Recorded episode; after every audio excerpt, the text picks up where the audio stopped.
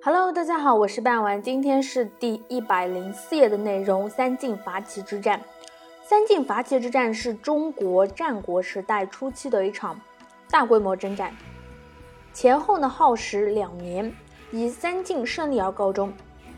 是以齐康公被联军所俘虏，与三晋之君一起朝见天子。齐康公并请求封三晋为诸侯。次年。九鼎声响，三晋成为了诸侯。公元前的四零五年，齐国卿大夫田道子去世，齐国发生内乱，田部杀死了公孙孙，田惠就在领丘反叛，投靠了赵国。田部派兵包围了领丘，田惠派人呢是向三晋求援，于是三晋联合出兵救援。此年。三晋以魏军为主力，魏将翟角为主帅，与包围领丘的齐军展开了大会战。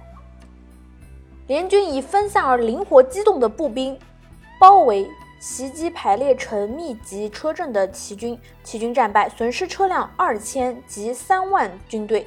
联军把尸体堆成了二个高丘，而联军的谋士宁越。向赵将孔钦建议，将齐军的尸体呢还给齐国，让齐国的人怨恨他们上面的人，使得上面的人无法再命令他们的人作战，因此呢，齐国无法继续抵抗。田部在龙泽与联军再战，又被打败，联军乘胜长驱直入追击，围攻齐国西边的关塞平阴，并攻入了齐长城，迫使齐国的执政者屈服。好了，今天内容就到这里结束了，我们下期再见，感谢大家的收听。